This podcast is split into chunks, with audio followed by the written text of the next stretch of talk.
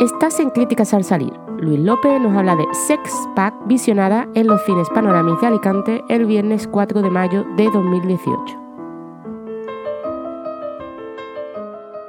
De vez en cuando resulta agradable encontrarte con una película que te da algo cuando no esperabas nada de ella. De hecho, yo iba a ver otra película, pero le habían quitado el pase y pues para aprovechar el viaje me metí a ver Sespac, película que tiene un título muy extraño, ya que es un título en inglés, pero no es el título original, que es Blockers. Y la cinta es una revisitación o una actualización del género o subgénero de películas juveniles ambientadas en el baile de graduación, cuando los chavales han terminado el instituto y ya pues mm, les espera la universidad o el mundo laboral. Normalmente en estas películas eh, los protagonistas eran chicos, querían perder la virginidad, querían correrse una buena juerga. Y aquí, como primer cambio, tenemos que las protagonistas son chicas que hacen un pacto sexual, algunas de ellas por convencimiento, otras por seguir a las demás, de que esa noche van a perder la virginidad.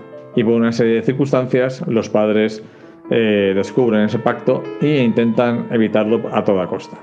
Es un primer elemento novedoso también, porque los padres normalmente en estas películas mm, despedían a los chicos en casa, le hacían la foto y ya no aparecían en toda la película. Quizá al final eh, recriminándoles la borrachera.